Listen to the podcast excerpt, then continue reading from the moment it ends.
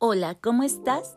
Esta semana te narraré el cuento titulado El día que mamá se transformó en dragón, de la autora Belén López Medus, narradora Alejandra Cortés, música Irepan Rojas. La mayoría de las veces mi mamá es mi mamá. Quiero decir que es una persona común y corriente como tú y como yo. Tiene dos manos suaves y calientitas. Con ellas me acaricia y me hace las trenzas más lindas del mundo. Bueno, en realidad, a veces le quedan chuecas y desprolijas. A mí me gustan igual. Tiene dos piernas largas y fuertes. Con ellas corre muy rápido cada vez que el bebé está a punto de tirar alguna cosa que se puede romper.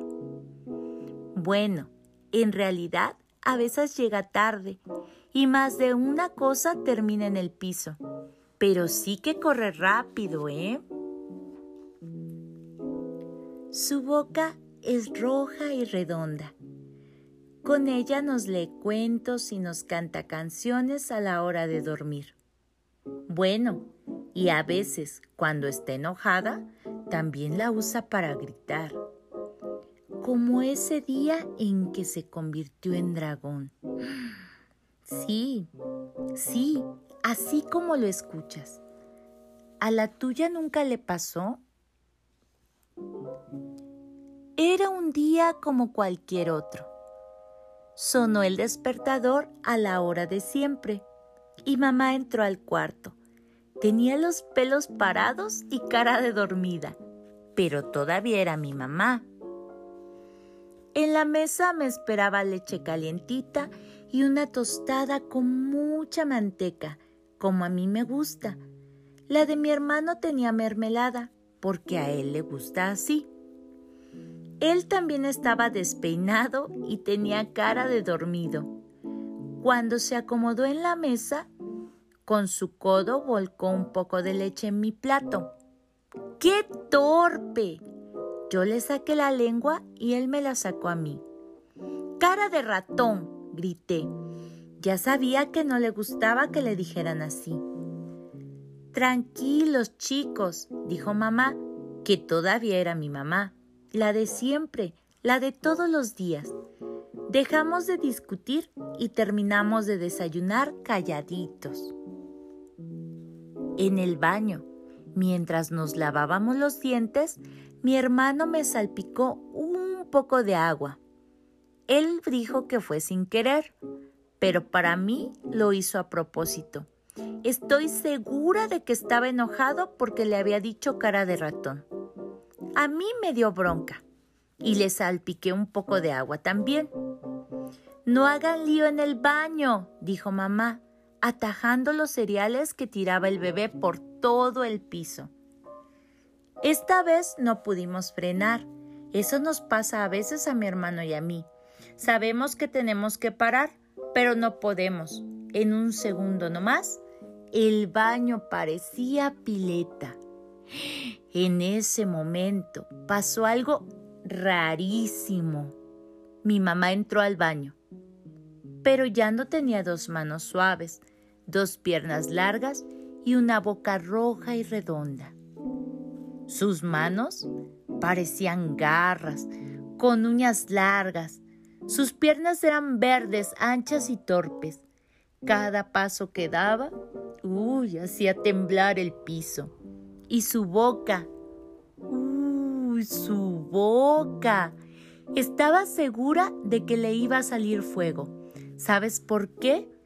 Porque de su nariz ya se escapaba un poquito de humo.